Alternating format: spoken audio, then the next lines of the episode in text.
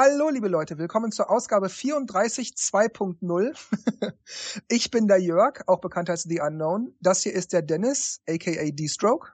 Wir sind jetzt hier die Remastered Edition. Hallo. Und das hier ist der MG, auch bekannt als Markus. Hallo, andere Stimme, aber gleiche Person.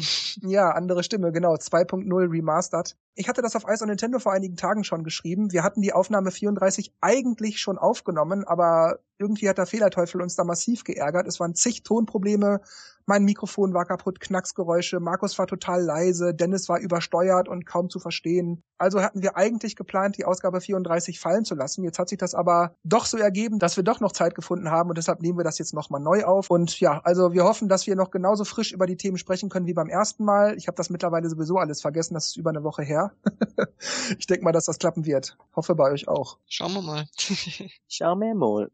Gut, wir kommen zur ersten News. Das Briefing zu den Finanzresultaten für das im März 2014 geendete Fiskaljahr. Iwata hatte ja Anfang 2014 schon so ein ähnliches Briefing. Und jetzt hat er halt sozusagen den zweiten Teil abgegeben am 5. März, Entschuldigung, am 8. Mai. Und da hat er dann diverse Dinge, die im ersten Briefing angesprochen wurden, konkretisiert. Ich mache das wie immer so, dass ich Iwatas Aussagen Stück für Stück vornehme, damit ich nicht immer zu viel rede und wir ackern uns dann sozusagen nach und nach durch. Und die erste Aussage lautete, was die Wii U angeht, waren wir unfähig, das Momentum zu stabilisieren. Selbst mit den letzten Jahresendverkäufen nicht. Wir möchten jetzt gern ein volles Jahr damit verbringen, Nintendos eigene Stärken wirksam einzusetzen, um das Momentum wiederzuerlangen.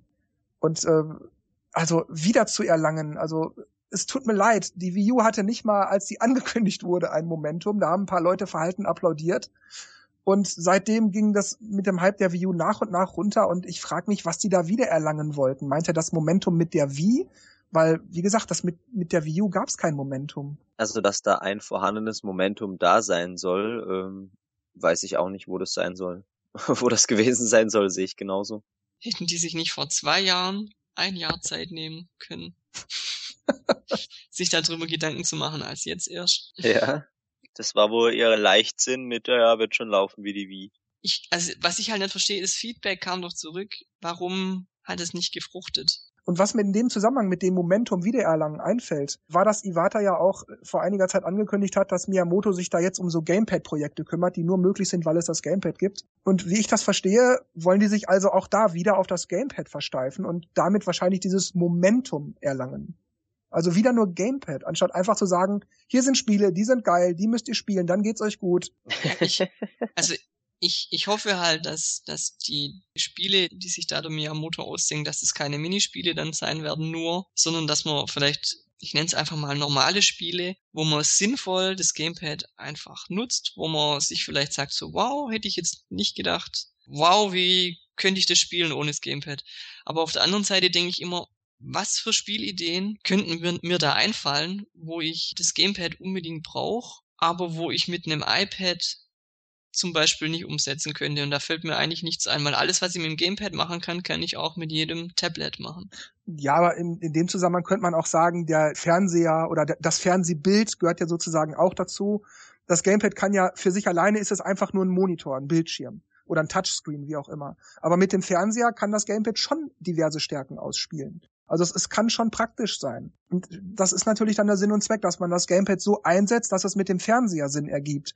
Nur für sich alleine, klar, da hast du halt ein Tablet, da hast du halt nur ein Bildschirm in der Hand. Also ich bin auf jeden Fall gespannt, was da kommt. Und ich hoffe halt, dass es nicht nur Minispiele sein werden. Das hoffe ich auch. Das wäre auch ätzend. Weil das haben wir eigentlich schon genug. Aber ich wüsste auch abseits von dem nicht so wirklich, was da noch kommen könnte. Wir haben ja schon so Spiele wie Wii Party, Wii Play, Wii Sports und so. Auch Core-Gamer-Spiele, so nenne ich es jetzt mal, wie Pikmin 3 oder Zelda Wind Waker HD, die nutzen das Gamepad ja schon in gewisser Weise sinnvoll. Und das sind ja vollwertige Spiele. Aber mir fällt da halt nicht mehr viel ein, wie man da also jetzt noch Spiele bringen kann, die es sozusagen nicht gab oder wo man sagen müsste, das kann ich jetzt nur auf die Weise spielen, weil es das Gamepad gibt. Und ohne das Gamepad würde das Konzept gar nicht erst funktionieren. Das kann ich mir einfach nicht vorstellen, weil egal welche Spiele es bis jetzt gibt oder gab, die sind alle nicht schlecht oder größtenteils zumindest nicht schlecht, aber das hätte man schon irgendwie mit, mit kleinen Abstrichen auch ohne Gamepad machen können. Im Raum stand ja mal, dass Strategiespiele, die eigentlich immer schwer waren für Konsolen umzusetzen, einfach weil man keine Maus hat, weil man keine Tastatur hat. Und da wäre mhm. das Pad total sinnvoll gewesen, aber von Strategiespiele kommt ja irgendwie auch nichts. Also bis jetzt auf, ich würde jetzt Pikmin ein bisschen zur Strategie zählen, weil man ja da seine Einheiten verstreuen kann. Äh, aber ansonsten fällt mir jetzt nichts ein. Gut, weiß jetzt nicht, ob das dann so ziehen würde als äh, Kaufsargument, dass es da jetzt einen Haufen Strategiespiele gibt, aber zumindest könnte man da sinnvoll das Gamepad nutzen. Ich erinnere mich noch damals an die äh, Wii U-Präsentation, also bevor die Wii U rauskam als sie diese kleine Demo hatten, also da musste man noch so, so, so einen Strich zeichnen. Spieler 1 zeichnen 5 Zentimeter und dann kam Spieler 2, musste 5 Zentimeter zeichnen und wer halt am nächsten an diesen 5 Zentimetern dran war, hat gewonnen. Und das fand ich total witzig. Klar, es ist so einfach oder auch so ein Minispiel, aber vielleicht kann man da so mehr Sachen in die Richtung. Vielleicht kommt, ey, vielleicht kommt ja ein Brain Academy. Ey, das ist eine gute Idee. Für sowas kann ich mir das sogar vorstellen. Da passt dieses Minispielartige, weil es ja eigentlich nur darum geht, ja sozusagen die Intelligenz und das räumliche Vorstellungsvermögen und so weiter zu testen. Da würde das passen. Da macht man ja so zwei, drei Minuten Test und dann ist wieder gut. Genau ich meine, das Gamepad dient dann weiterhin, wie jetzt bei einem Tablet auch, nur als Eingabegerät und jetzt nicht wirklich asynchrones Gameplay, was ich total cool finde für, für die Wii U, wie bei Nintendo Land. Deswegen habe ich auch diesen Kickstarter unterstützt, wo man ähm, dieses Real-Time-Strategy-Spiel äh, hatte wo der eine halt auf dem Gamepad halt Anweisungen gibt, hey, da müssen Ressourcen gemacht werden und die anderen Spieler spielen zu viert mit der V-Mode halt und holen die Ressourcen. Das finde ich total cool und solche Sachen kann man halt auf der Wii U machen und muss halt mehr gefördert ähm, werden, gefordert, fördert. Also ich krieg auch bei Part U immer Jubelschreie, wenn 3 versus 1 Spiel drankommt. Weil dann einfach das Gamepad integriert wird und, und die Spiele sind irgendwie echt cool. Und es ja. ist e-, egal ob ich da jetzt der Spieler bin, der das Gamepad bedient oder die anderen mit der Wii-Mode, es macht voll Spaß irgendwie. Aber das kann ich auch genauso gut bei Mario Party sagen. Da ging es mir eigentlich auch immer so, dass ich mich viel wohler dabei fühlte, wenn ich der eine war, der gegen die anderen drei spielen musste. Und das war ja auch ja, es war zwar indirekt asynchron, aber es war eben auf demselben Bildschirm. Oder man hat genau dasselbe gemacht, aber man hat die Punkte verdreifacht bekommen oder wie, man hatte mehr Lebensenergie oder so als die anderen. Das war so strategisch für mich sinnvoll. Das war gut für mich strategisch, aber es, mir ging es jetzt nicht um, um das eigentliche Spielen, sondern eher um den, ja, den strategischen Hintergrund. Ich bin dann auch gespannt. Also, so wie du gesagt hast, Markus, äh, man kann sich nicht so wirklich vorstellen, was jetzt so einzigartiges ähm, oder einzigartiges oder spezielles für die für das Gamepad jetzt produziert wird, aber ich bin echt gespannt, was sie machen, weil das klang ja schon so, als hätten sie jetzt irgendwie voll die super Ideen und man weiß ja, dass Nintendo eigentlich immer coole Ideen hat und vielleicht können sie doch ein bisschen begeistern. Oder es wird halt wieder so, naja, ein Minispiel, irgendwas Langweiliges, aber hm, ich meine nicht. Ich glaube, dass sie schon da jetzt ihre kreativen Köpfe mit inklusive Miyamoto einsetzen, um da irgendwas Außergewöhnliches zu machen, was wirklich dann sagt, okay, das macht jetzt mit dem Gamepad Sinn, das ist cool. Dann kann ich mir die nächste Aussage von Iwata ja eigentlich sparen, denn die geht genau ums Gamepad. Ich lese sie jetzt also der Vollständigkeit halber einfach mal vor, damit wir das nicht vergessen haben. Im Januar erklärte ich bereits, dass Nintendo Softwaretitel priorisieren möchte, die nur mit dem Gamepad möglich sind. Wir planen unseren Fortschritt diesbezüglich im Juni auf der E3 zu enthüllen. Und jo, also wir haben jetzt natürlich schon eine ganze Weile über Gamepad und Gamepad-Ideen gesprochen. Aber äh, selbst wenn die da wirklich schon lange dran arbeiten, ich, ich rechne, sagen, oder sagen wir es anders, ich rechne nicht damit, dass die Spiele zeigen werden, die mir gefallen würden. Ich tippe auf sowas in der Art wie Nintendo Land, Animal Crossing oder Tomodachi Live, ja, oder vielleicht auch die Umsetzung oder Einbindung von NFC-Möglichkeiten. Und äh, pff, ja, also ich erwarte mir da einfach nichts. Völlig egal, was das für Ideen jetzt wären.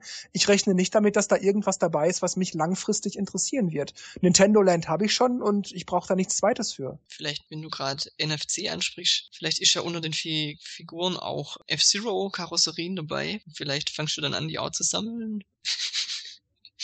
Ich habe das auch bei diesen Skylanders und Pokémon schon nicht verstanden, dass man sich die Figur, also die echten, die, die Kauffiguren, nicht die, die man im Spiel sammeln muss, dass man sich den ganzen Kram da kauft. Ich habe das nie verstanden, echt nicht. Was ich in der Vergangenheit bei Nintendo oft schade fand, ist, dass die Grundideen zwar da waren, aber dann hört es einfach auf. Also beim 3DS zum Beispiel mit den AR-Karten. Ob das jetzt sinnvoll ist oder nicht, sei ja mal dahingestellt, aber warum, warum tun sie nicht bei jedem Spiel, zum Beispiel bei Zelda, A Link Between Worlds, warum tun sie da nicht eine AR-Karte rein, zum Beispiel? Einfach, dass es immer ein bisschen im Gedächtnis bleibt. Man hat es am, am Anfang mal kurz gespielt, diese AR-Spiele, und dann guckt man die nicht mehr an. Und das Gefühl habe ich halt vielleicht dass sie das bei den NFC vielleicht auch machen. Da kommt am Anfang was, das ist ziemlich cool und dann verläuft sich das irgendwie. Ich glaube, Iwata saß dann da, uh, 1,3 Megapixel Kamera funktioniert mit den AR-Karten wohl doch nicht so gut. Hm, machen wir doch nichts damit. Weil äh, bei, schle bei schlechten Lichtverhältnissen ging das überhaupt nicht. Also das ist pff, no chance. Ja, vor allem das Lustige ist ja, oder vielmehr das Störende ist ja eigentlich, wenn du dieses AR benutzt, du hast da so eine Karte vor dir liegen, hältst den 3DS drüber und knippst das ab und dann kommt da eine Figur aus der Karte und interagiert, wirft Feuerbälle, irgendein Quatsch. Und dann sah die Figur immer richtig gut gerendert, richtig scharf aus und als wäre sie wirklich so, es sah optimal aus, tolle Auflösung und alles. Und der Hintergrund, dein Sofakissen, deine Couch, deine Zimmeruhr, weiß ich keine Ahnung, der, der Stapel Bücher, irgendwas. Das war total grob pixelig und schmierig, irgendwie unscharf. Das fand ich überflüssig. Also schon, also die, das mit der Kamera selbst funktionierte, aber die Darstellung des Bildes im Spiel oder im, in der Augmented Reality, die war überflüssig, weil es passte so gar nicht zum, zu dem, was, was dann die Figur, die dargestellt wurde, die dann eingerechnet wurde. Das passte so gar nicht dazu. Und ich muss auch sagen, dieses Augmented Reality ist eigentlich ein totes Feature, weil es wird nicht wirklich sinnvoll genutzt. Was habe ich von so einer Karte und ab und zu kämpfe ich mit Bowser oder Pikachu macht macht niedliche Geräusche oder Kirby hüpft lustig rum oder so. Wenn ich da von dem Spiel nichts habe, ich will nicht immer extra so eine Karte dahin fummeln. Beispielsweise, sagen wir mal Street Fighter. Ich fotografiere mein Sofa und dann kämpfe ich halt mit Ken und Ryu auf dem Sofa, was ich also, ich kämpfe nicht in irgend, am Hafen oder am Strand oder in Jamaika oder so, sondern ich kämpfe dann mit den beiden auf meinem Sofakissen und im Hintergrund sind dann die Poster an der Wand. Das mit Street Fighter haben sie beim PSP gemacht, so wie du es sagst. Oh, interessant, wusste ich gar nicht. Es wäre ja schön, wenn es eine 1,3 Megapixel Kamera gewesen wäre, aber die ist ja 0,3 Megapixel. Aber dafür drei Stück drin. Aber komm, selbst wenn es nur eine 640er Auflösung ist, auch die kann man scharf darstellen. Auch damit kann man ein gestochen scharfes Bild mit haben. Aber die Qualität des Bildes ist so unterirdisch, boah. Mhm. Die Idee, die ich auch cool fand, war das Geschichtenbuch äh, ich weiß den Titel nicht mehr ganz, aber das, das hat auch auf, also nicht auf AR hat es, ähm, ist es ausgegangen, sondern ähm, es wurden halt die Kameras benutzt. Und zwar konnte man durch Bewegen von dem 3DS muss man in so einem Bild ja praktisch Buchstaben erkennen und je nachdem in welchem Winkel man die, den 3DS geneigt hat oder den DS, den DS, ähm, hat man dann manchmal die Buchstaben gesehen, weil sich dann Formen übereinander geschoben haben. Mhm. Und das fand ich echt cool. Also ich frage mich da einfach nur, wie kann Nintendo sowas also sinnvoll mit dem Gamepad machen? Oder später auch mit NFC, kommen wir gleich noch zu, gibt's einen langen Absatz. Und da frage ich mich, wie können die das machen, dass das nicht einfach nur so ein Zusatzgimmick ist, sondern eben sinnvoll in ein Spiel integriert. Wenn ich dann da sitze und ja gut, ich kann jetzt mit dem Gamepad das machen, das ist ganz praktisch, aber ja, ich hätte auch auf, auf äh, Plus drücken können, dann wäre ein Pausemenü aufgegangen, dann wäre es auch nett gewesen, wenn ich es mir auswähle und nicht direkt drauf tippe, dann ist das überflüssig. Und wenn, wenn diese Prophezeiung, was nur mit dem Gamepad möglich ist, dann, tja, weiß ich nicht. Also das stelle ich mir schwer vor. Ich kann mir das nicht vorstellen, dass es etwas gibt, was definitiv nur mit dem Gamepad so möglich wäre und nicht anders. Kommen wir zum Schnellstartmenü. Ich erwähnte im Januar auch das Schnellstartmenü für das Video Gamepad. Die Integration dieses Features ist beinahe vollständig. Dann war ein kurzer Schnitt und Iwata hat das Video gezeigt und wirklich, das Menü ist sehr übersichtlich, finde ich. Es lädt auch sehr schnell und wenn man ausgewählt hat, lädt danach auch die ausgewählte Software ziemlich schnell. Also sehr geringe Ladezeiten löblich. Dann spricht Iwata weiter. Es wird Teil des nächsten Updates für die Wii U sein, das wir vor oder während des Sommers ausliefern werden. Mir ist es ganz ehrlich egal. Ich glaube, das macht ja auch nur Sinn, wenn man mehrere Spiele auf der Konsole drauf hat. Wenn ich immer die Disk wechseln muss, dann kann ich auch warten. Also dann brauche ich keinen Schnellstart. Vor allem, wenn du dann das vielleicht auf der Festplatte oder auf dem USB-Stick hast, der auch nicht immer angeschlossen sein muss, dann ja, dann ist das natürlich unpraktisch. Aber sonst natürlich schneller ist immer gut, aber ich finde es jetzt okay. Also ich muss aber auch sagen, dass ich auf der Wii U zu 60, 70 Prozent immer den Wii U Browser laufen habe. Und da ist es natürlich praktisch, weil ich zum Surfen, wenn ich nur mal so nebenbei surfe und nicht produktiv arbeiten möchte, mache ich nicht den Computer an, sondern mittlerweile die Wii U. Und wenn ich dann also noch schneller den Browser starten kann, dann finde ich das gut. Da hast recht, ja, bevor man da dann im Hauptmenü ist und dann das ausgewählt hat und wenn es jetzt direkt dann geht, das wäre natürlich zu begrüßen, weil bei mir steht auch immer dran, ähm, in letzter Zeit spielte ich und dann Internetbrowser. Ja, schneller ist immer besser, das stimmt. Gut, kommen wir zu Mario Kart TV. Das Feature ist ja jetzt auch seit zwei, drei Tagen schon verfügbar über mariokart.tv im Internet. Aber ich gehe trotzdem mal drauf ein, denn ich finde, da kann man trotzdem noch eine ganze Menge zu sagen. Also, wie wir in der Mario Kart 8 Direct neulich ankündigen, wird Mario Kart 8 ein Feature haben, das Mario Kart TV heißt, welches Spielern erlaubt, Highlights vergangener Rennen über das Internet zu teilen.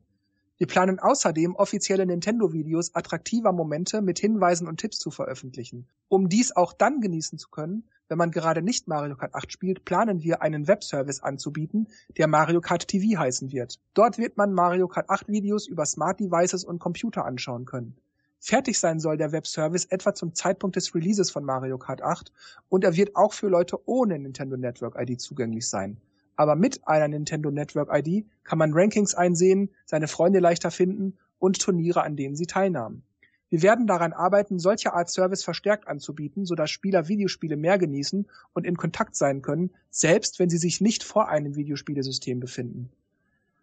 Und ja, also sorry, ähm, ich finde Mario Kart TV, so wie es ist, absolut unnütz. Es tut mir leid. Es ist ein nicht nutzbares Feature. Ähm, wir hatten vor zwei, drei Ausgaben schon mal gesprochen, wo ich ja meinte, ja, ich habe nichts dagegen. Es gibt sicherlich mal Momente, die man festhalten möchte. Dann mache ich das gerne, dann finde ich das gut. Aber äh, so wie Mario Kart TV funktioniert, jetzt ist das Spiel ja draußen. Die meisten von euch werden es wahrscheinlich auch schon mal ausprobiert haben. Ich finde das absolut unnütz. Ich kann nicht sagen, die und die Stelle und mehr brauche ich nicht. Oder ich kann nicht sagen, die letzten zehn Sekunden vor dem Ende des Rennens, sondern nein, ich sage einfach Fokus auf den und den und den Charakter, eher Action, eher Items, eher Stunts oder so, Videolänge 30 Sekunden oder 60 oder so und dann ist das fertig. Ich kann nicht die Perspektive festlegen, zum Beispiel sagen, aus der originalen Fahrtperspektive oder Kamera von oben, dass man halt äh, die, die Fahrer sieht, wie sie gerade ins Ziel fahren oder so. Nein, gar nichts. Die Kamera schwenkt die Perspektive. Die Momente sind gewählt, wie das Spiel sie für richtig hält. Ich finde das unnütz. Ich finde das, ich ärgere mich jedes Mal darüber, wenn dann zwar die Szene Szene, die ich will, irgendwie drin ist, aber nur so zur Hälfte und dann aus einer blöden Perspektive, so dass man das Finish beispielsweise die letzten fünf Sekunden, wie es gerade um die Ziellinie geht, dass man sieht, es ist ganz knapp oder so. Nee, also sorry, solche Webservices brauche ich nicht, Nintendo. Das ist witzlos. Diese Videos zeigen überhaupt gar nichts. Man sieht nicht mal das richtige Spiel, so dass man sieht, ah, das Spiel macht Spaß, das ist die Perspektive, so sieht's aus, sondern du hast immer nur so Kameraschwenks. Nee, sowas brauche ich nicht. Ich finde das total überflüssig auf die Art und Weise. Also das finde ich sehr interessant, weil genau die Erfahrung habe ich eigentlich auch gemacht heute und gestern. Erstens mal sind es diese angeblichen Highlights, wo ich manchmal denke, okay, wo ist das wirkliche Highlight dabei, wo ich dachte, das ist jetzt ein Highlight gewesen, das würde ich gerne nochmal sehen. Das fehlt dann. Andererseits ist die Perspektive dann so bescheuert, dass ich es eigentlich, wo ich selber gefahren bin, besser gesehen habe, als nachher in dem Replay. Also ich werde die Funktion definitiv nicht nutzen. Ich habe auch noch keine Wiederholung angeguckt. Also ich komme nach jedem Rennen ist es ja immer voreingestellt, ich drücke immer gleich A und denke, nein, nicht schon wieder. Genau aus dem Grund, weil ich das schon vermutet habe oder allein von den Eindrücken, äh, dass man da nichts selber einstellen kann, habe ich das auch grundsätzlich noch nie benutzt. Wie, du hast es dir nicht mal angeguckt? Nö. Das ist, oh, du bist aber konsequent.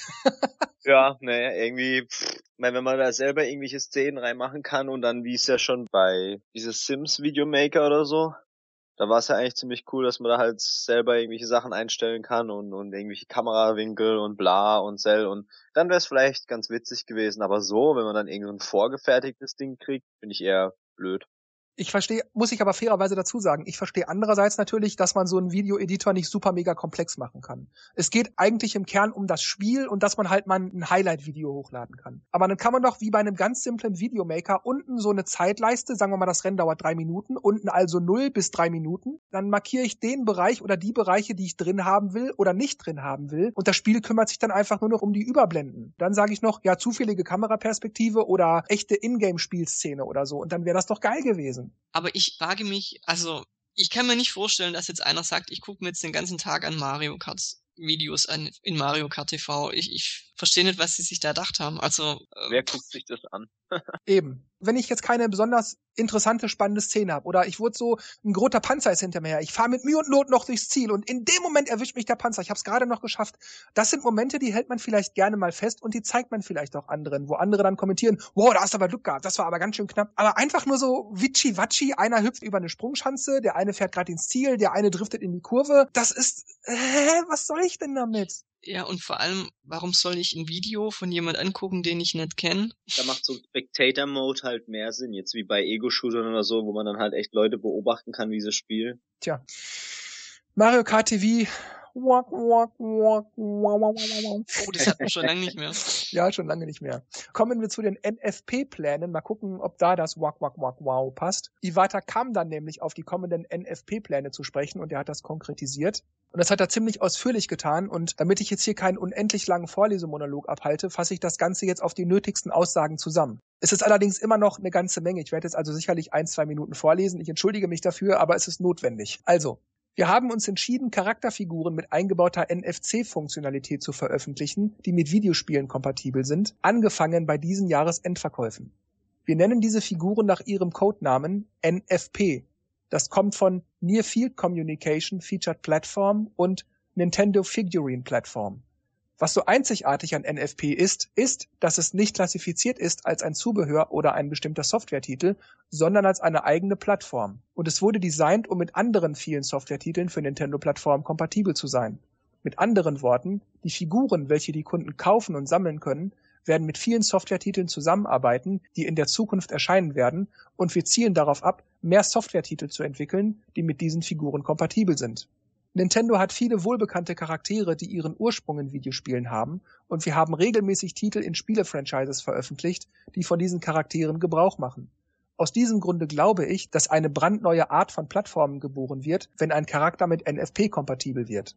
NFP hat sowohl eine Schreibfunktion als auch eine Lesefunktion. So kann es nicht nur sagen, welche Charakterfigur mit dem View Gamepad kommuniziert, sondern kann außerdem auch eine kleine Menge Daten, die für dieses Spiel spezifisch ist, von diesem lesen und darauf schreiben.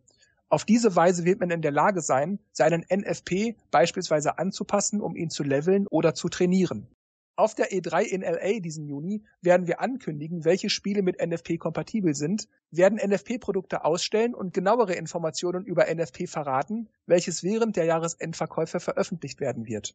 Unser Hauptfokus ist nicht, Software zu entwickeln, die mit diesen Figuren kompatibel ist. Stattdessen haben wir seit letztem Jahr Figuren entwickelt, weil wir glauben, dass es verschiedene Ansätze oder Wege geben könnte, durch ihren Nutzen beim Kunden Gefallen zu wecken. Trotzdem hat sich nichts in unserer Überzeugung geändert, dass im Bereich der Videospieleplattformen Hardware durch die Software lebt und unser Grundansatz, neue, einzigartige und unglaublich interessante Software zu entwickeln, hat sich überhaupt kein bisschen geändert. Ich finde da interessant, dass er die NFP-Figuren also als Plattform versteht. Und das könnte dann natürlich auch damit gemeint sein, als gerüchtet wurde, da Nintendo kündigt eine neue Plattform auf der E3 an. Wenn das gemeint ist, wovon ich jetzt mal ausgehe, ja klar, dann werden die viele Plattformen ankündigen. NFP-Figuren. Ja, da war ja irgendwas die Rede von New Hardware, wo irgendwo in dem Quellcode drin stand, wo nachher wieder rausgeschmissen wurde. Stimmt, das habe ich ganz vergessen, ja.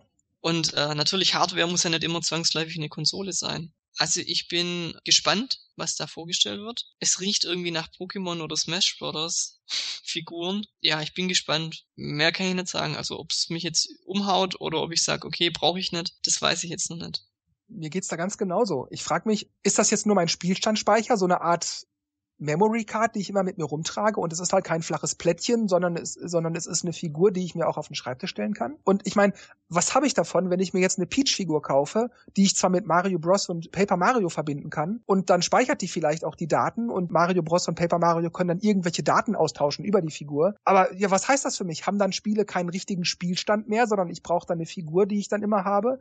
Und was ist, wenn die Figur kaputt geht? Was ist mit den Daten darauf? Die sind die dann weg und ist dann mein Fortschritt weg?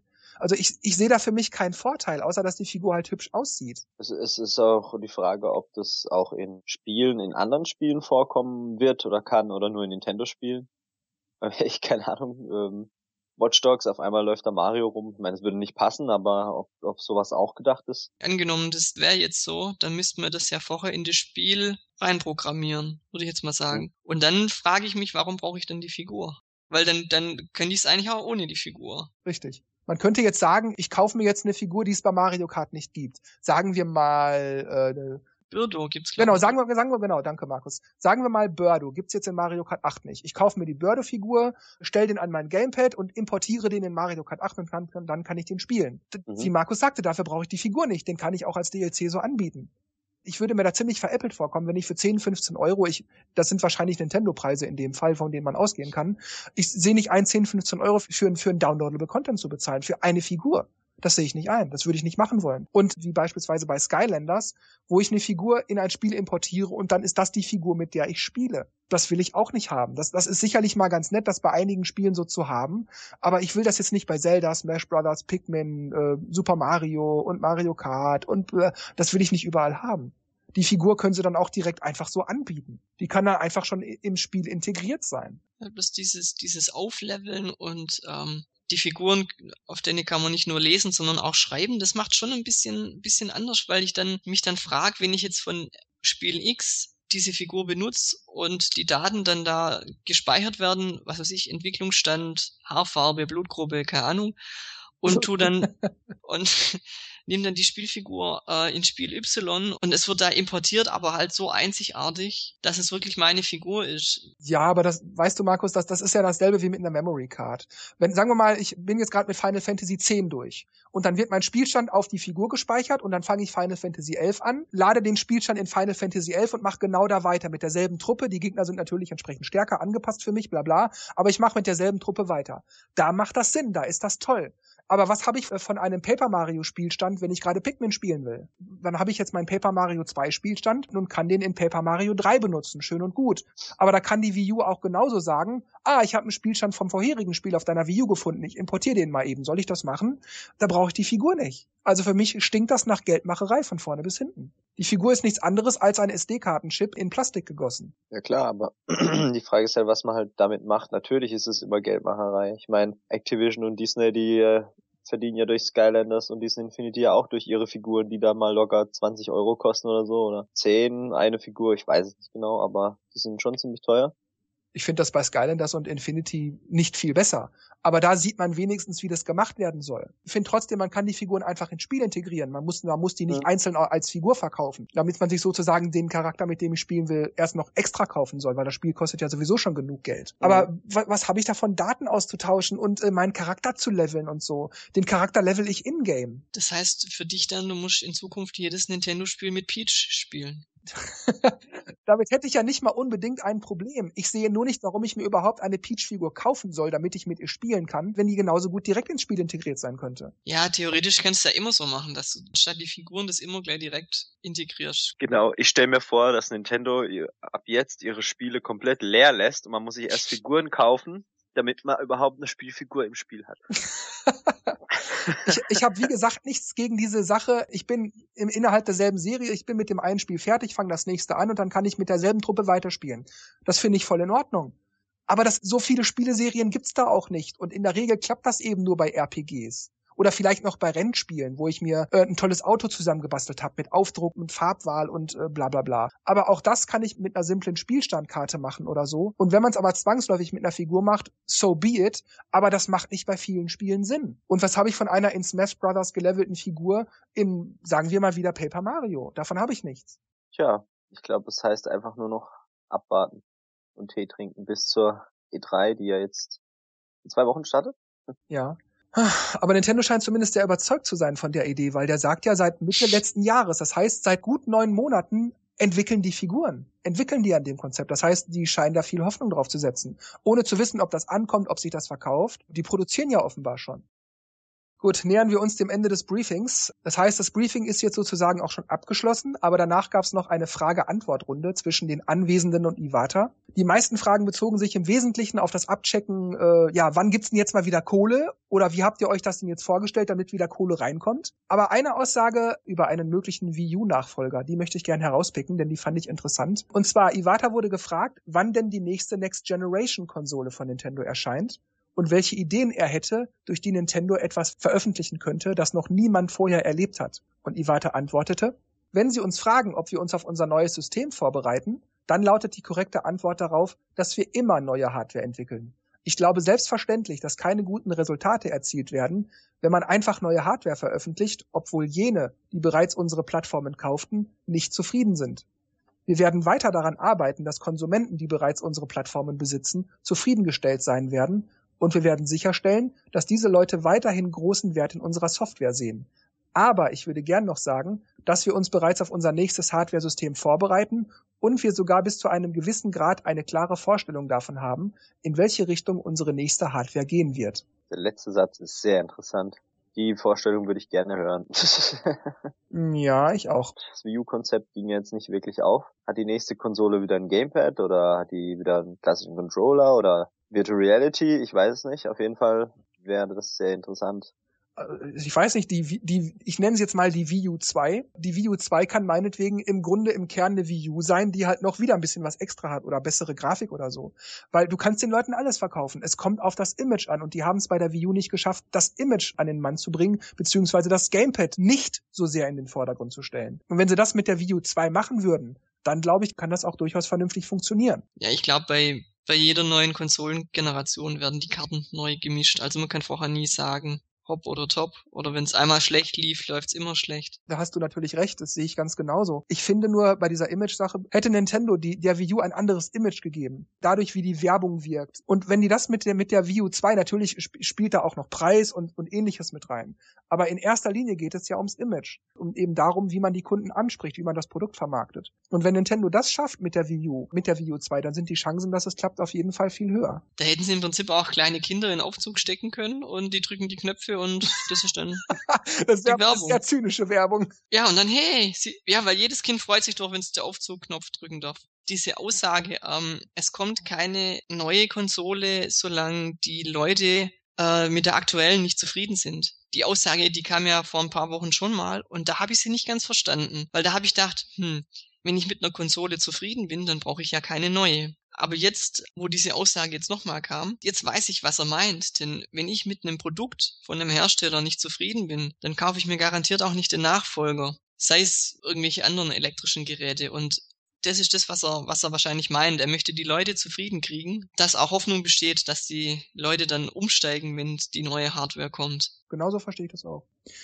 Gut, mal gucken, wie zufrieden Michael Peck da ist. Der ist nämlich der Meinung, dass Nintendo die meisten neuen Spiele auf der E3 zeigen wird. Ich denke, wir werden vermutlich von neuen Spielen hören, aber ich denke nicht, dass irgendwas Besonderes passieren wird.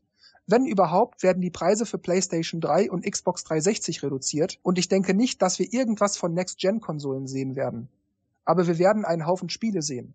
Und ganz ehrlich, ich denke, Nintendo hat mehr Inhalte, von denen wir noch nichts wissen, auf dem Weg, als Microsoft und Sony. Oh ja, das definitiv. Macht ja auch Sinn, dass sie am längsten jetzt die neueste Konsole draußen haben. Aber ähm, ganz lustig, um es mal hier an, an dieser Stelle zu nennen, äh, der Angry Video Game Nerd macht ja immer ähm, so wöchentliche, äh, ich zock mit meinem Kumpel ein Spiel, irgendwas, Mike was altes. Äh, Mike Matei, genau. Und äh, jetzt aktuell haben sie Nintendo Land und sehr witzig, solltet ihr euch mal angucken. Äh, ab und zwar labern sie am Anfang halt, bevor sie halt das Spiel starten, weil äh, Nintendo Land macht natürlich gleich mal Updates und dann machen sie sich halt so ein bisschen lustig über die PlayStation, dass sie egal, wenn man sie anmacht, Update. Wenn man sie anmacht, Update. Immer aktualisiert sich die Konsole und es dauert einfach immer, bis man überhaupt irgendwas machen kann.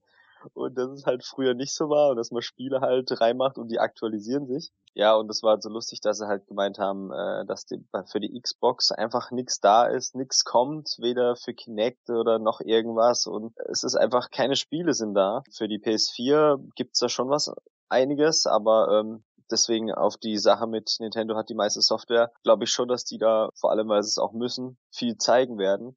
Und klar, vielleicht halt jetzt Microsoft oder Sony auch einiges, äh, das werden sie definitiv haben, was dann demnächst kommen wird, aber ich glaube schon, dass Nintendo viel mehr vielleicht auch die interessantesten Sachen haben wird, weil sie eben jetzt uns Fans oder auch die anderen überzeugen müssen, ja okay, die Wii U hat noch mehr außer Mario Kart und Smash Brothers. Und das Smash Brothers Event haben wir auch letzten Video gesehen. Das wird natürlich der Oberhammer. Da legen sie auch viel, viel Potenzial, ähm, wie sagt man, viel Herzblut rein in Smash Brothers, weil es halt auch eines der Zugpferde ist neben Mario Kart. Also ich brauche eigentlich keine kein Glaskugel, um zu sagen, dass es keine neue Hardware geben wird auf der E3. Also es würde ja auch keinen Sinn machen. Also die, die View ist zwei Jahre alt, die ähm, Xbox One und PlayStation 4, die ist ein Jahr alt. Äh, warum soll da eine neue Konsole kommen? Ob Nintendo die meisten Spiele vorstellt, weiß ich nicht, wäre natürlich wünschenswert. Und es heißt ja jetzt auch schon seit geraumer Zeit, äh, please understand und wir sind noch nicht so weit und dauert noch und vielleicht rollt jetzt langsam die Spieleflut an. Ich sehe das da ganz genauso wie Dennis. Ich denke, auch, dass Nintendo mehr Inhalte hat, die, die, die, von denen wir jetzt noch nichts wissen, weil die das einfach machen müssen. Woran haben die jetzt sonst die letzten anderthalb, zwei Jahre gearbeitet? Super Mario 3D World ist raus, Donkey Kong ist raus, Pikmin 3 ist raus, Mario Kart 8 ist jetzt raus, jetzt bleibt nur noch Smash Brothers, okay. Aber damit sind jetzt die ganzen großen Sachen alle weg. Da muss was angekündigt werden. Und das kann nicht nur, ich gehe shoppen, ich rede mit meinen Freunden in der Animal Crossing Stadt oder ich spiele lustige Minispiele. Da muss es noch mehr geben. Ja, gut, aber ich weiß ja nicht, was von den anderen kommt. Also die werden sicherlich viele Spiele zeigen, aber ich weiß ja nicht, was von Microsoft und von Sony kommt. Deswegen würde ich jetzt nicht einfach sagen, die meisten Spiele wird Nintendo vorstellen. Ja, man muss aber da auch unterscheiden, dass Microsoft und Sony ihre Konsolen selbst zwar durchaus mit Eigensoftware versorgen, aber der Großteil für Microsoft und Sonys Konsolen kommen ja dann doch von den Third Parties. Wenn man das jetzt also mal im Kontext mit Microsoft und Sony sieht, dann wird Nintendo auf jeden Fall viel mehr Inhalte haben. Dass insgesamt mehr Spiele für Sony und Microsoft Konsolen Konsolen kommen. Das steht völlig außer Frage.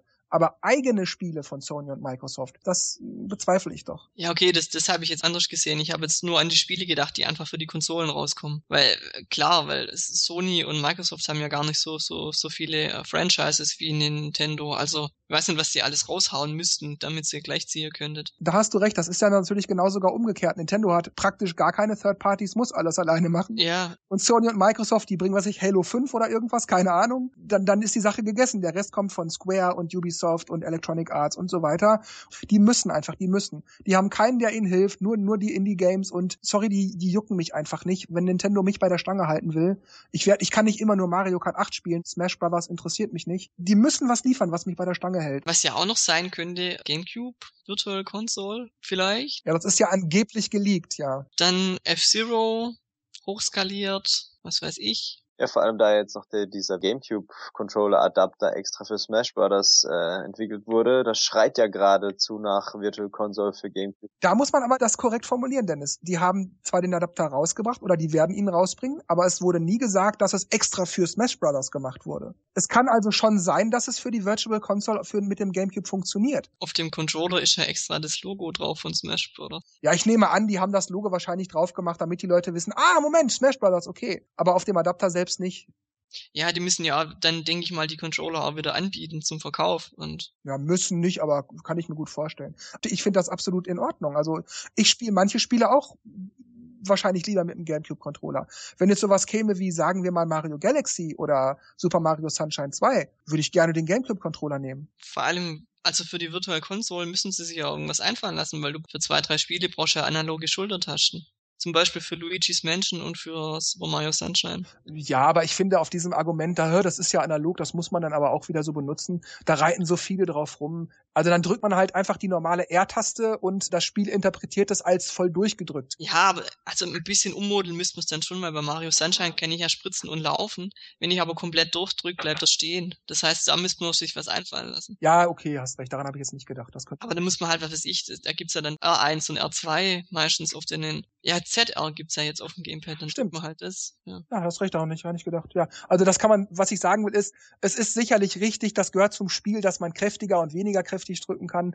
Aber das ist jetzt für mich nicht das Totschlag-Gegenargument, dass es komplett ohne GameCube-Controller einfach nicht gehen würde. Das kann man schon irgendwie machen. Beim Mario 64 Remake für den DS haben sie es auch hingekriegt. Da, da drückst du auch das Steuerkreuz und dann rennt er halt voll durch. Das funktioniert da genauso. Ja, also mir geht's auch so beim Analogstick, dass ich den eigentlich auch mal voll rein drück in die Richtung, wo ich will. Also es ist ganz selten, dass ich sage jetzt, okay, jetzt will ich wirklich schleichen, jetzt drücke ich ganz vorsichtig. Aber bei Mario Kart, da schlägt man voll ein, entweder voll links oder voll rechts. Okidoki, bleiben wir nochmal bei Michael Pector. Der sprach jetzt über Super Smash Bros. Also, Super Smash Bros. für Wii U ist angekündigt für Winter 2014, aber wir haben es nicht gespielt, wir haben es nicht gesehen.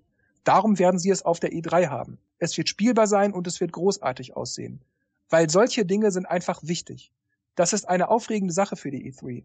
Allerdings ist es ein Spiel für eine große Install-Base. Ich meine, es würde locker 30 Millionen Exemplare verkaufen, wenn da draußen 30 Millionen Wii Us wären. Aber leider sind es nur 5 Millionen Us, also kann es sich auch nicht mehr als 5 Millionen Mal verkaufen. Ja, ich glaube, dieses Problem stellt sich auch mit Mario Kart 8 ein. Das ist ja. auch ein Spiel, wo sich eigentlich verkauft wie geschnitten Brot, aber meistens auch auf großer Hardware-Basis und die ist halt momentan nicht da. Das heißt, äh, es wird sich nach aktuellem Stand nicht mehr als sechs Millionen Mal verkaufen können. Ja gut, man kann natürlich jetzt auch gerade bei dem Wii U-Bundle sagen, wo man noch ein Spiel umsonst kriegt, das relativiert den Preis ja um etwa 50 Euro, 40, 45 Euro, 50. Das ist schon okay. Das ist natürlich ein, recht gutes Angebot. Dann zahlst du für die Konsole etwa 200 Euro. Das ist durchaus in Ordnung. Dann kann man natürlich auch sagen, mittlerweile sind so viele Spiele draußen, der Backkatalog für die Wii U ist groß genug, dass man auch sagen kann, ja, jetzt lohnt sich die Wii U und Mario Kart 8 ist der Grund, warum ich sie mir kaufe und wenn ich daran irgendwann mal keine Lust mehr habe, gibt's ja jetzt auch genug andere Sachen, die ich spielen kann. Also da kann man jetzt natürlich auch argumentieren, der Zeitpunkt könnte jetzt gekommen sein, dass es jetzt klappt. Ja, stimmt. Klar werden Leute ein paar Konsolen kaufen. Ich meine, von unseren Usern hat es ja auch jemand gemacht. Deswegen ähm, kann es sein, dass da noch mal ein paar Tausende dazukommen, aber ob es jetzt wirklich halt so bahnbrechend sich verkauft. Vielleicht wieder auf lange Zeit mhm. gesehen, wie ich es ja auch schon mal gesagt habe. Ich meine, die, die Wii-Version hat sich ja auch erst später dann noch mehr verkauft, weil halt Leute dann immer noch die Wii gekauft haben, als sie dann günstiger war. Ja, also nur mal, nur mal zum Vergleich auf 100 Millionen verkaufte Wies gab es 30 Millionen Mario Kart Wii Spiele.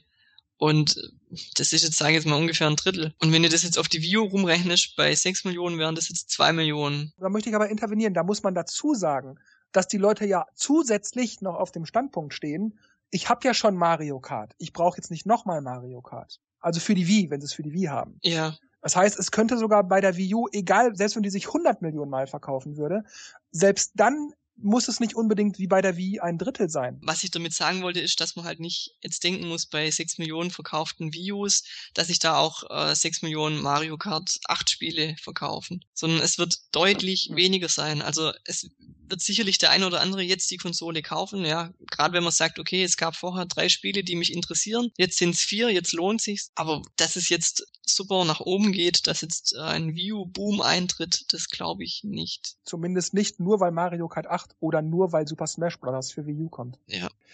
Na gut, kommen wir zum dritten Mal zu Michael Pector, auch wieder Super Smash. Und zwar sagte er, Super Smash Bros. für 3DS ist nicht dasselbe Spiel wie für Wii U. Es ist nicht dieselbe Erfahrung und nicht dieselbe Zielgruppe. Weil viele Leute ja immer argumentieren, ja, 3DS und Wii U ist dasselbe Spiel, ne? Wird sich das denn oft genug verkaufen, wenn man sich das für ein 3DS holt? Warum soll man dafür eine Wii U kaufen, bla bla. Aber ich finde, er hat da recht. Es ist einfach auch ein ganz anderes Spielgefühl, wenn du so ein Ding auf so einem kleinen Screen in der Hand hältst, immer mit dir rumträgst oder es auf einer schönen großen Glotze, vielleicht noch mit deinen Freunden auf dem Sofa daneben sitzend spielst oder äh, ja, ich glaube auch, so ein Spiel fühlt sich, egal wie viel Umfang es hat, auf dem Handheld auch immer so ein bisschen, ich sag mal, kleiner an, so wie der Sidekick sozusagen von als als gegenüber der der Erfahrung an, an einer großen Glotze, wo man immer den Eindruck hat, das Spiel ist größer, das bietet dir mehr. Ich glaube, das ist auch ein Grund, warum die Spiele unterschiedlich sind, denn es gibt einfach äh, Spiele für große Konsolen, die man nicht einfach für Handhelds umsetzen kann. Man hat es bei der PSP am, am Anfang gesehen, wo viele PS1-Titel rauskamen, die liefen einfach nicht so und ich glaube, das weiß Nintendo auch und lässt sich deswegen da auch ein bisschen was einfallen, die Spiele zu unterscheiden. Ja, das, das stimmt, da stimme ich dir zu. Ich merke das nämlich auch immer wieder, wenn ich so Spiele spiele wie, sagen wir mal, Super Mario World. Das ist schon, weil es nicht Super Nintendo ist, auf der Wii fühlt sich das etwas anders an. Aber wenn ich das jetzt auf dem GBA spiele, da gibt's ja dieses Super Mario Advance 3 oder irgendwas. Wenn ich jetzt also Super Mario World auf dem Game Boy Advance spiele, selbst das fühlt sich schon komplett anders an, weil es portabel ist, weil der Screen kleiner ist und so weiter, weil ich direkt meine Finger um den Screen lege und so. Da fühlt sich das schon anders an. Das ist, das ist, das stimmt schon, es ist nicht dieselbe Erfahrung. Es ist dasselbe Spiel, es macht im Grunde auch genauso viel Spaß, aber man nimmt es anders wahr. Und es ist nur ein Jump and Run. Jetzt sei mal das ein, ein Prügler oder ein RPG oder es, es wirkt einfach anders, ja. Da ist ja nochmal eine Stufe anders. Ja gut, andere Zielgruppe. Ich meine, das, die Pro-Gamer spielen es natürlich anders als die Casuals. Und ich finde halt Smash Bros. kann man halt schon irgendwie, wie ja schon gesagt, wie ein Hardcore-Gamer spielen, dass man sich halt echt irgendwelche Tricks zusammensucht. Und ich meine, jetzt bei dieser, bei diesem E3-Event werden ja die ganzen Core-Gamer von Melee und so da sein und dann spielen. Und ich habe mir diese Doku angeguckt. Das ist so geil, wie die da abgehen und was für Tricks die drauf haben. Und da hat man halt natürlich keine Chance, gegen solche Leute zu spielen. Und da sieht man halt, dass man aus einem normalen Spiel, was für jedermann gedacht ist, halt auch ein Core-Game machen kann. Und die normalen Leute, Casuals, werden es halt einfach so zum Spaß spielen, ein paar Knöpfe drücken und Spaß haben. Was ich ein bisschen komisch finde, also ich, ich würde jetzt zwischen Smash Bros. 3DS und zwischen Smash Bros. Wii U eigentlich von der Zielgruppe her keinen Unterschied machen. Es wird sicherlich Leute geben, die eher die eine Version kaufen oder eher die andere. Aber ich, ich würde sagen, das ist die gleiche Zielgruppe. Also und die Fans kaufen sich eh beides, so wie ich. Ich denke, man, man darf jetzt hier den Begriff Zielgruppe nicht mit sowieso Fans von der Serie verwechseln. Ich denke, mit Zielgruppe ist eher dieser Begriff, wie ich das gerade versucht habe zu erklären, dieser Begriff gemeint im Sinne von, die Erfahrung ist eine andere. Weil du kannst, du kannst auch Fan von der Serie sein und sagen, ja, auf dem Handfeld finde ich's doof, ich will's auf dem großen Fernseher spielen. Der andere sagt, ach, ist mir egal, dann habe ich's auch unterwegs. Der nächste sagt, ich kauf's auf dem 3DS, dann habe ich's früher, weil für Vio kommt's später und dann gebe ich nicht doppelt Geld aus. Also das kann man so und so sehen. Aber ich denke, Zielgruppe ist, glaube ich, jetzt nicht der potenzielle Fan gemeint. Ja, weil also ich, ich kann mir jetzt nicht vorstellen, dass eine Hausfrau sagt, ach, interessiert mich nicht für die Wii U, aber von 3DS kaufe ich es. Also ich denke, wenn du kein Interesse am Spiel hast, dann kaufst du ja gar keine von beiden Versionen. Also ich denke, das Potenzial haben beide Versionen gekauft zu werden. Das sind dann andere Auswahlkriterien, wie du schon gesagt hast. Der eine sagt, ich möchte es früher haben, der andere sagt, ich möchte es unterwegs spielen. Gut, dann jetzt zum letzten Thema für heute. Und zwar wurde vor kurzem der erste DLC für Mario Kart 8, zumindest für Japan schon mal bestätigt. Ein neues Mercedes-Modell ist in Mario Kart 8 spielbar. Und also, ähm, pff, Äh, what? Ich weiß nicht, was, was, was das jetzt, also ich meine, es ist schön, dass sie jetzt einen Deal mit Benz haben oder mit Daimler, das ist natürlich äh, eine große Sache vielleicht, aber ähm, das, das Auto es sieht grafisch gut aus, aber es wirkt irgendwie schon so komisch. ja, es ist ein Fremdkörper. Also optisch, optisch. Ich habe nichts, ich meine, lizenzierte Autos sind okay, das ist bei jedem Rennspiel ist das gang und gäbe, bei Fußballspielen auch oft. Aber äh, dieser, dieser Mercedes, auch wenn der wirklich aussieht wie ein Mercedes-Wagen, der, der, der passt nicht zum Rest des Spiels. Der sieht zu echt aus für diese cartoonige Grafik. Viel interessanter an der Sache finde ich eigentlich, es gibt DLC für Mario Kart. Sprich, also da könnte noch mehr DLC kommen. Hallo Battle Arenen. Bisher wusste man ja nicht, wird's DLC geben? Ja, nein, vielleicht. Und äh, jetzt gibt's ja quasi die Ankündigung, dass es DLC möglich ist und ich denke, da wird auch noch mehr kommen oder ich hoffe, dass noch mehr kommen, so rum. Also ich hoffe es auch, zumindest Battle Arenen, weil so wie es jetzt ist, denke ich mir, also wenn es aus Zeitgründen nicht gereicht hätte, dann hätten sie den Modus einfach ganz weglassen sollen, weil so wie er ist, ist er, finde ich, ein grausam. Oder kürzere Strecken, weil die sind, die sind ja ewig lang und du siehst kein Mensch und... Ja, ich habe vor kurzem mit Kumpels gespielt und gedacht, ja, es ist es ist eigentlich nicht ganz so schlimm, wie ich es gedacht habe. Also wenn viele Leute da sind, sieht man sich ja schon öfters mal auf den Strecken, aber ähm, das ist kein Vergleich mit den alten Battle-Dingern. Also das ist einfach, nee. Ja, was ich halt schwierig finde, also ich bin dann die ersten paar Sekunden gefahren und dachte, hm, fühlt sich an wie Battle Mode, aber du musst dich irgendwann entscheiden, fahre ich jetzt in Fahrtrichtung oder drehe ich um und fahre andersrum. Genau. Du hast ja keine Übersichtskarte, die ist ja auf dem Gamepad, da guckst du ja auch dauernd hin. Und dann kommt dir halt irgendwann mal einer entgegen und dann fährt er halt an dir vorbei, du kannst ihn entweder abschießen oder auch nicht und dann ist der weg, dann kommt er erst die nächste Runde wieder und ich finde es irgendwie... Blöd, ja. Gut, vielleicht habe ich auch als erstes eine blöde Strecke genommen. Ich habe die Autobahnstrecke, Toads Autobahn da genommen. Und da kannst du ja auch an der, an der Wand entlang fahren und da, da siehst du echt kein Mensch. Also irgendwann mal zwischen den Autos kommt mal einer hervor und Mhm. Dann hast du aber gerade keinen Gegenstand, dann musst du ewig nach einem Fragezeichen suchen. Also. Was mich auch ein bisschen verwirrt hat, dass man Teams macht, aber dann geht das Spiel immer noch weiter, auch wenn alle gegnerischen Teams besiegt wurden. Das habe ich nicht verstanden. Doch, es geht um die Punkte, weil du dem anderen Team dann Punkte kosten kannst. Will ich dann der Erste von meinem Team sein? Das ist auch blöd. Ich finde den Battle-Modus aber ganz allgemein irgendwie. Also der reine Ballon-Modus, nimmt man das mit den Arenen jetzt mal weg, dann ist der Ballon-Modus natürlich immer noch unverändert. Und ich finde sogar die Idee mit den Punkten dazu und Punkte weniger und wenn man sozusagen gestorben ist, kann man noch als Geist die anderen nerven und den Punkte wegnehmen. Das finde ich alles völlig in Ordnung. Aber trotzdem stört mich der Battle Mode als Ganzes, weil mich einfach wahnsinnig wurmt, dass klar die Arenen sowieso, die könnten, die sollen auch zurück sein, aber dass da wirklich nur Ballons sind. Es gab früher so witzige Sachen mit Insigniendiebstahl oder wenn man auch mal überlegt, was man noch hätte machen können mit dem Gamepad, asynchrones Gameplay und so weiter. Zum Beispiel. Also da hätte man so viel machen können. Ah, Nintendo, ey, was? Was ich zum Beispiel auch durch das Anti-Gravity-Feature, was die da vor Arenen hätten machen können, dass du da auf dem Kopf fährst, was weiß ich, eine Kugel als, als Arena und dann kannst ja. du, wenn du ja. oben bist, kannst du dann eine Banane fallen lassen, die fällt dann nach unten und trifft den anderen oder was weiß ich. Das hatte ich letzt auch im Gespräch, so eine, so eine Rundmap, einfach eine Kugel. Das ist dann das völlige Chaos, wo man einfach nur alle im Kreis fährt und dann. Wo man sich wie bei F-Zero aus dem Rennen schubst bei diesem Death Race. Ja, Beispiel. das fand ich auch cool. Die Frage ist eher, ist Nintendo so beschränkt oder hatten sie einfach keine Zeit? Das frage ich mich auch. Man, man, man, man, man weiß doch, vor allem in neueren Spielen, dass mehr besser ist. Also, äh, also nicht weniger ist mehr, aber wenn man halt irgendwie mehr, mehr Auswahl hat an, an irgendwelchen Optionen und vor allem jetzt bei einer neuen Konsole, da hätte man doch so viel reinpacken können. Mir geht's da ganz genauso. Ich sehe das absolut aus derselben Perspektive. Weil ich habe auch bei Mario Kart 8 oft den Eindruck gehabt, dass die sich um den Kern des Spiels, also die Engine, dass alles gut aussieht, wie die Steuerung ist und so weiter. Also der, der grobe Kern, dass sie sich darum gekümmert haben. Dann haben sie 32 Strecken gemacht, geguckt, dass die flüssig fahrbar sind, dass die fair verlaufen und so weiter dann waren die fertig, weil es fehlen so viele Sachen, die man hätte machen können. Profile, wie, was weiß ich, wie bei Mario Kart Wii. Welchen Charakter habe ich am meisten genommen? Wie viele Strecken bin ich schon gefahren? Das muss man nicht unbedingt wissen, aber es ist irgendwie manchmal ganz nett, wenn man das nachgucken kann. Warum ist die Karte nur auf dem Gamepad? Warum ist die Karte nicht auf der Fahrbahn-Action mitzusehen? Warum ist der Battle-Modus so abgespeckt? Warum gibt's keine Battle-Modus-Arenen? Warum ist der Online-Modus, was die Kommunikation angeht, nimmt man den Voice-Chat mal beiseite und bleibt jetzt nur bei diesen fertigen Sätzen? Warum ist der, der Online-Chat jetzt noch komplizierter als vorher? Vorher. Die Sprechblasen machen ja jetzt noch viel weniger Sinn. Ja, und es, es kommen irgendwie immer drei Zufallsstrecken und eine Zufalls und ein Zufallsfeld und dann kannst du aussuchen. Also ich meine, der Vorteil ist, dann kommt nicht dauernd zum Beispiel die Regenbogen-Boulevardstrecke dran oder was weiß ich. Aber wenn ich jetzt gezielt eine Strecke haben will und die ist einfach in der Auswahl nicht dabei, das ist doch blöd. Ja, aber weißt du, ich, ich hätte jetzt nichts dagegen, wenn man es auch wieder alles komplett auswählen könnte. Aber dadurch geht der Auswahlvorgang viel schneller, weil du nicht immer Cup auswählen, Strecke auswählen, sondern du, du tippst einfach drauf und fertig. Ich finde das nicht schlimm. Ich finde das völlig in Ordnung. Ich finde das okay so.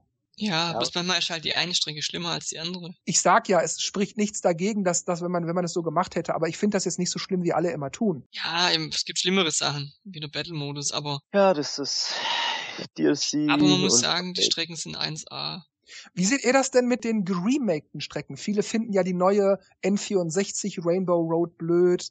Oder äh, was war denn das hier neulich bei irgendeiner anderen Strecke? Da hat sich einer. Yoshi Valley, Ja, bei Yoshi Valley. Äh, ich kann das nicht nachvollziehen. Ich finde wirklich ausnahmslos jede Remake-Strecke besser als das Original. Wirklich, ehrlich. Problem ist, dass die Yoshi-Strecke zum Beispiel voll entschärft wurde. Also dass sie nicht mehr auch dieses, dass man nicht weiß, wo man ist und die Pfade viel enger waren und man mehr in den Abgrund fliegen konnte. Und das ist jetzt halt alles so groß. Das ist auch wieder so, so, so ein Nachteilpunkt von mir, dass Mario Kart 8 so ein bisschen an Double Dash erinnert. Breite Strecken, alles bunt, nicht mehr so fordernd. Also außer dass halt jetzt, dass man halt bombardiert wird. Aber die Strecken sind halt so nix, wo man jetzt so wirklich seinen Skill zeigen kann. Ja, aber man muss einerseits ja auch bedenken, durch die Bikes ist auch der, der Winkel, wie man in die Kurven geht, anders. Und ganz ehrlich, wie oft bist du bei den Original Yoshi Valley Strecken runtergefallen? Mhm. Ich, ich finde, die, die ähm, Retro-Strecken waren eigentlich bisher immer leicht abgeändert im Vergleich zum Original. Und jetzt bei Mario Kart 8 finde ich zum ersten Mal, wenn du das nicht wüsstest, dass es Retro-Strecken sind, du siehst die als neue Strecken an. Ich finde die auch ausnahmslos alle gut gemacht. Schade und auch dass gut. sie vielleicht an manchen Stellen vielleicht zu wenig Gravity-Zeug gemacht haben. Die Ja. Musikstrecke, die hat ja gar nichts. Die ist ja echt fast eins zu eins und die ist auch langweilig. Also ich fand sie schon auf dem DS langweilig.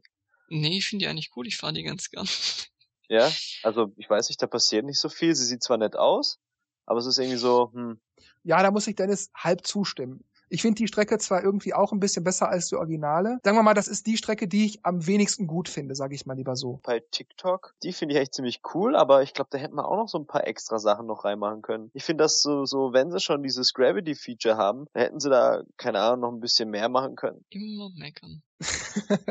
äh, was ich bei Toads Autobahn seltsam finde, ist, dass sie Anti-Gravity reingemacht haben. Da merkt man auch, dass es bei alten Strecken, die nur portiert werden, schwierig ist, neue Features einzuflechten, wenn man den, den Charme der alten Strecke nicht verlieren will. Weil, warum sollte ich außen fahren, um Anti-Gravity zu benutzen? Ich verliere nur Zeit. Da fahre ich doch natürlich in. Echt? Du fährst ja ganz außen, du fährst ganz außen. Du hast zwar diese Turbostreifen, du fährst zwar rein vom Gefühl schneller, du hast eine höhere Geschwindigkeit, aber du brauchst ja gleichzeitig mehr Zeit, um dieselbe Strecke sozusagen zurückzulegen. Aber mich kann keiner abschießen. Wenn ich auf der Gravity-Strecke fahre, kann ich dich abschießen. Aber nicht mit einem grünen. Also ja, wenn du auf der fährst, natürlich. Aber wenn in der, in der Mitte kann mich so nix treffen. Was ich sagen will, ist, es gibt sicherlich immer Vor- und Nachteile. Ich will nur sagen, ich verstehe auch, wenn einer sagt, oh, die Yoshi Valley ist jetzt irgendwie so einfach, die ist nicht mehr original. Ich verstehe das alles. Ich will nur sagen, es ist auch nicht immer leicht, Dinge, die man gerne hat, zu modernisieren. Weil man sieht wie gesagt, bei der Toads Autobahnstrecke sehr deutlich, wie willst du da Anti-Gravity machen? Du, du würdest die Strecke total verändern. Wenn du die Strecke gewunden und Hü und Ho, dann würden die Autos da nicht mehr richtig drauf fahren. Und es wäre nicht mehr dasselbe. Und da haben sie halt sich gedacht, da machen wir außen Anti-Gravity, aber da macht es irgendwie so gar keinen Sinn. Aber was eine coole Idee war, ist, dass man sich irgendwelche Lastwegen ähm, oder gibt's da ein Auto, wo ein Surfbrett glaub hinten drauf ist, wo man halt dann drüber schanzen kann. Das ist echt cool. Das ist wirklich geil gemacht, ja. Du kannst sogar an der Stelle, wo die, wo die beiden Knotenpunkten der acht sozusagen übereinander liegen, da kannst du sogar, wenn du unten bist und den Lastwagen im richtigen Moment triffst, oben drüber fliegen. Das heißt, du kannst über die Brücke sozusagen springen. Mir ist es aber noch nie gelungen, dann auf der Brücke zu landen, um die Runde zu verkürzen. Das muss ich noch mal ausprobieren, aber mir gelang das bis jetzt nie, weil der Lastwagen immer an blöden Stellen war. Vielleicht haben sie da auch einen Riegel vorgeschoben, weil ich habe manchmal so den Eindruck, beim Fliegen wirst du schon in eine Richtung gedrängt und kommst gar nicht in, kannst gar nicht anders lenken. Also ich habe jetzt nicht den Eindruck, dass man da in so eine Richtung gelenkt wird. Das ist nur ganz selten, wie beispielsweise bei äh, Royal Race Raceway. Da geht's nur geradeaus, da wird man so ein bisschen nach vorne geschoben. Das, mhm. das mag so sein, aber bei Toads Autobahn zum Beispiel, nö. Ja, da kannst du schon lenken, aber weißt vielleicht kann es sein, wenn du dann an der Brücke wärst, dass du dann da gar nicht landen kannst. Ja, so weit kam ich nicht, weil ich hatte immer zu viel Schwung oder der Lastwagen war zu weit vor oder zu weit hinten, sodass ich einfach nicht den richtigen Moment haben konnte, da auch zu landen. Es war immer irgendwie blöd, aber ich will das irgendwann mal schaffen. Aber wie gefällt dir denn insgesamt Mario Kart 8? Ich muss sagen, ich habe so ein, so ein Licht- und Schattending. Insgesamt gefällt es mir besser als Mario Kart Wii. Andererseits, die Dinge, die ich an Mario Kart Wii gut fand, das haben sie jetzt bei Mario Kart 8 alles gekürzt. Und das ist so, die gehen immer einen Schritt vor und einen zurück, so dass sie irgendwie. Ja. Also was ich blöd finde, wenn man im Grand Prix fährt, dass einfach keine Zeit angezeigt wird, weil es war mal knapp, ich hatte mal Vorsprung und ich jetzt einfach gern gewusst, wie weit war ich vorne. Das wird ja intern bestimmt sowieso aufgezeichnet, die, die Zeit, warum zeigen sie es nicht an? Also, was mir gut gefällt, sind einfach die, die Strecken an sich, dass sie sehr verzweigt sind, wobei es Strecken gibt, wo ich denke, da hätte man noch ein bisschen mehr vielleicht machen können oder vielleicht habe ich auch die ein oder andere Abkürzung noch nicht, noch nicht gefunden. Also ich bin bisher im 50er Cup gefahren und jetzt gerade im 100er Cup und da merke ich schon, dass mich mehr aus den Kurven rausschlägt. Ich bin mal gespannt, wie ich es bei 150. Ja gut, aber das hat natürlich auch immer was mit dem Fahrzeug zu tun. Wann gehst du in die Kurve? Wie, wie driftest du rein? Von welchem Punkt aus? Weiter innen, weiter außen? Wann fängst du an zu driften? Also das hat natürlich dann was mit dem Fahrstil zu tun. Wenn du aus der Kurve fliegst, dann musst du einfach deinen Stil ein bisschen anpassen oder ein anderes Fahrzeug nehmen. Ja, aber es gab zum Beispiel im 50er Cup manchmal Momente, wo ich ganz außen zum Beispiel das Fragezeichen nehmen konnte und dann trotzdem noch in die Kurve kam und die hinkriegt und sogar noch Zeit hatte. Also ich konnte erst gerade ausfahren und dann in die Kurve einlenken.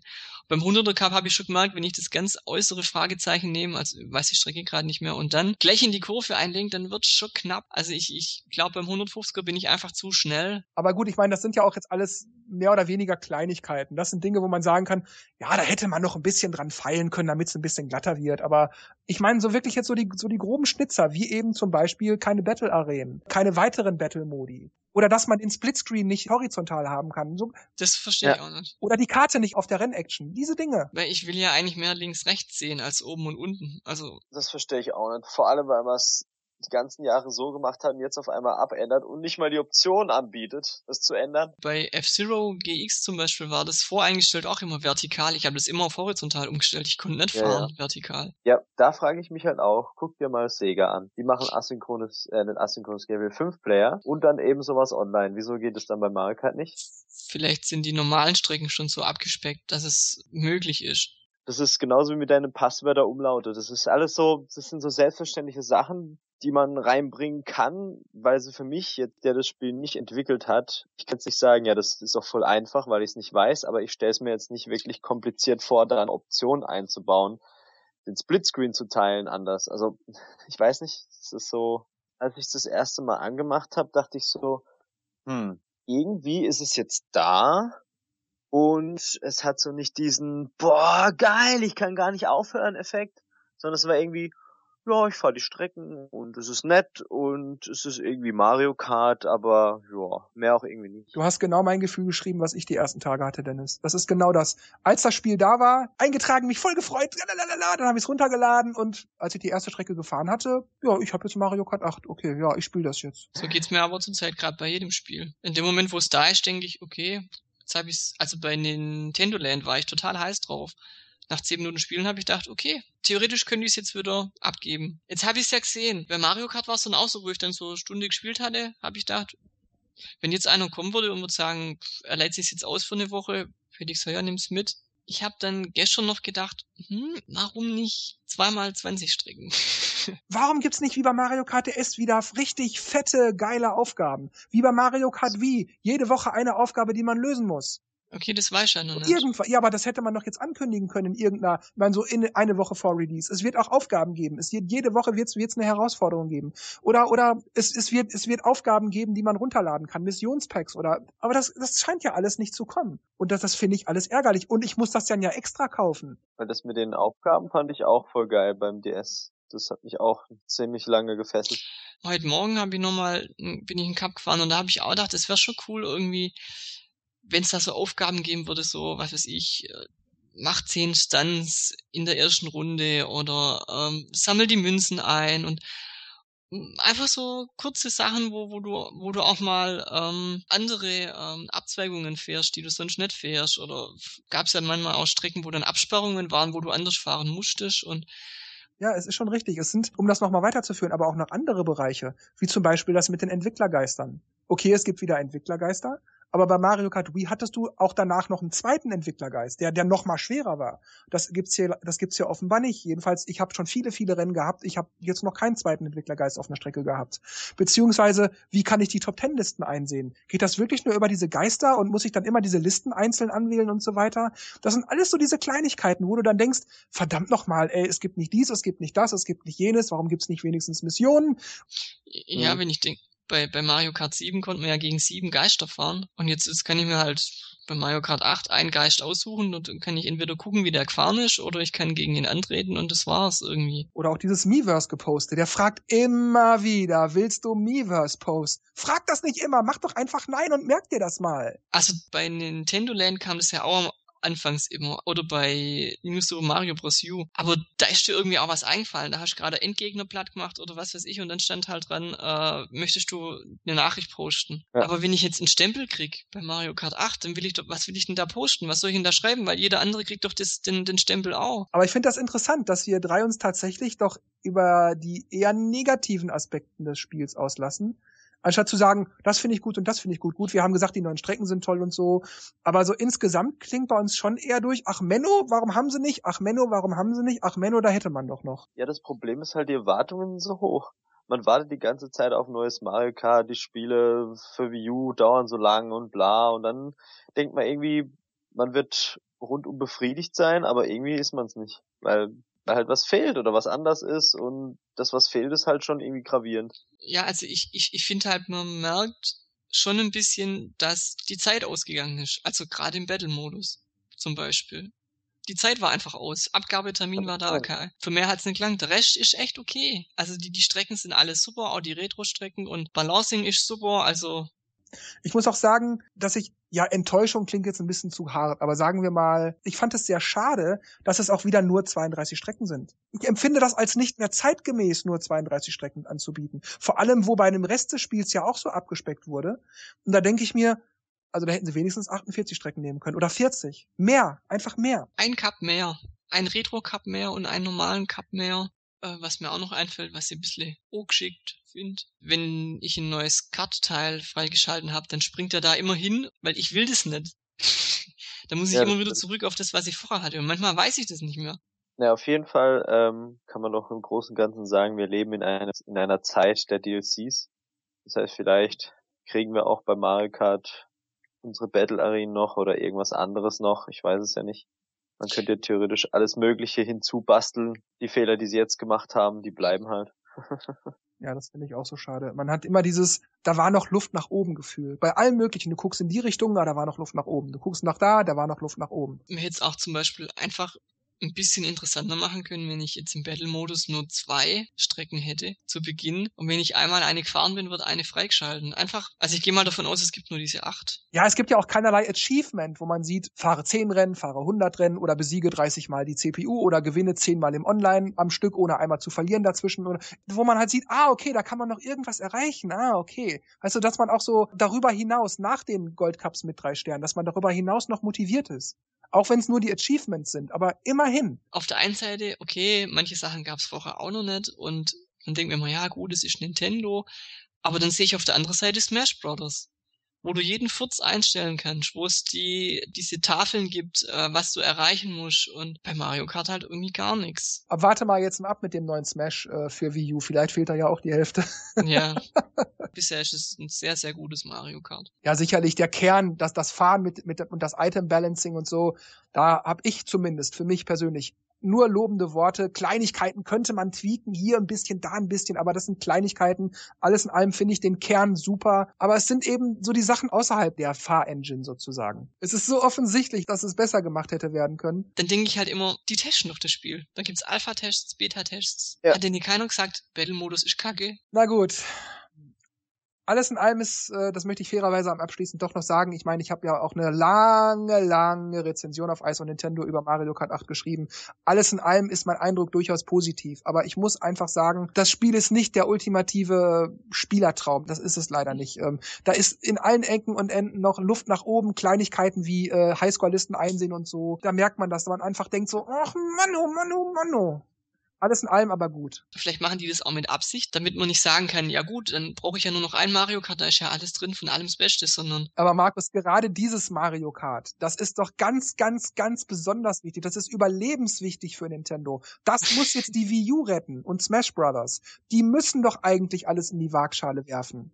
Weißt, vielleicht wollen sie noch Luft nach oben halten, weil wenn sich die nächste Konsole besser verkauft, dann muss da das bessere Mario Kart her, weißt Ja, da kann man noch dasselbe nehmen und da kann man immer noch mal eine Kleinigkeit anbauen. Irgendwas kann man später immer noch mal verbessern, aber Sachen, die die es vorher gab oder ich meine sogar der GameCube hatte einen LAN-Modus. Das hatte jetzt zwar die Wii nicht, okay, das habe ich da auch schon kritisiert. Und dann gibt's nicht mal einen, einen lokalen LAN-Modus. Jeder 3DS kann sich mit einem anderen 3DS verbinden. Warum kann das eine Wii U nicht mit einer anderen Wii U? Gerade für so Netzwerkpartys, für, für Wochenendtreffen. Das sind so Kleinigkeiten, wo man denkt, das war doch nicht nötig. Mir geht's genauso eigentlich. Also es ist viel Potenzial und nicht alles ausgeschöpft. Also es ist echt cool und es, es sieht hammermäßig aus, aber Grafik ist ja nicht alles. Es ist lustig, das bei Nintendo zu sagen, dass die Grafik geil aussieht, aber das Gameplay auch eigentlich auch gut ist, aber halt das drumherum irgendwie fehlt und es ist halt schade. Vor allem schon gesagt hast, bei so einem wichtigen Titel. Weil Mario Kart muss jetzt mithelfen, da viel zu reißen. Und ja, das Resultat ist halt mit einem faden Beigeschmack. Also ich teile eure Meinung bisher auch, aber ich will mich noch nicht endgültig festlegen. Also ich meine, ich habe es erst, erst seit gestern, ich habe es noch nie ja. im Multiplayer gespielt und manche Sachen regen einmal erst später auf. Manche Sachen, die, die jetzt doof sind, sind vielleicht nachher doch nicht so schlecht.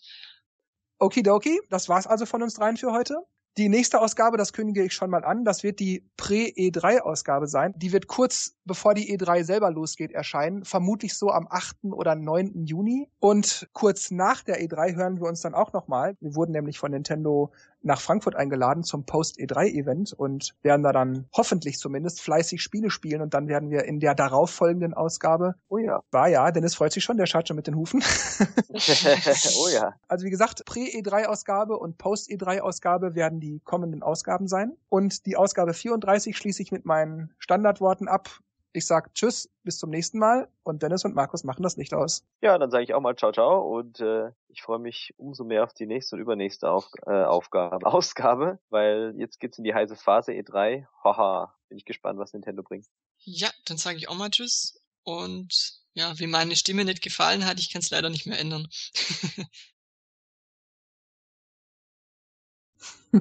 dann kann ich mir die nächste Aussage von Iwata ja im Grunde eigentlich sparen ähm, denn ich lese die kurz vor und damit ich, damit ich sie halt vorgelesen habe, ich sag's nochmal ganz schnell. Ah, das wäre gut angefangen. Ich meine, ich habe es ja letztes Mal schon gesagt, ähm, nee, habe ich nicht, weil wir die Aufnahme ja nicht hatten. Ähm, ich ähm, Nintata kam, äh, Nintata, ja, Iwata. Meine Güte. Jetzt haben wir es aber gleich. auf der E3 in LA diesen Juli, äh, auf der L3, auf der L3,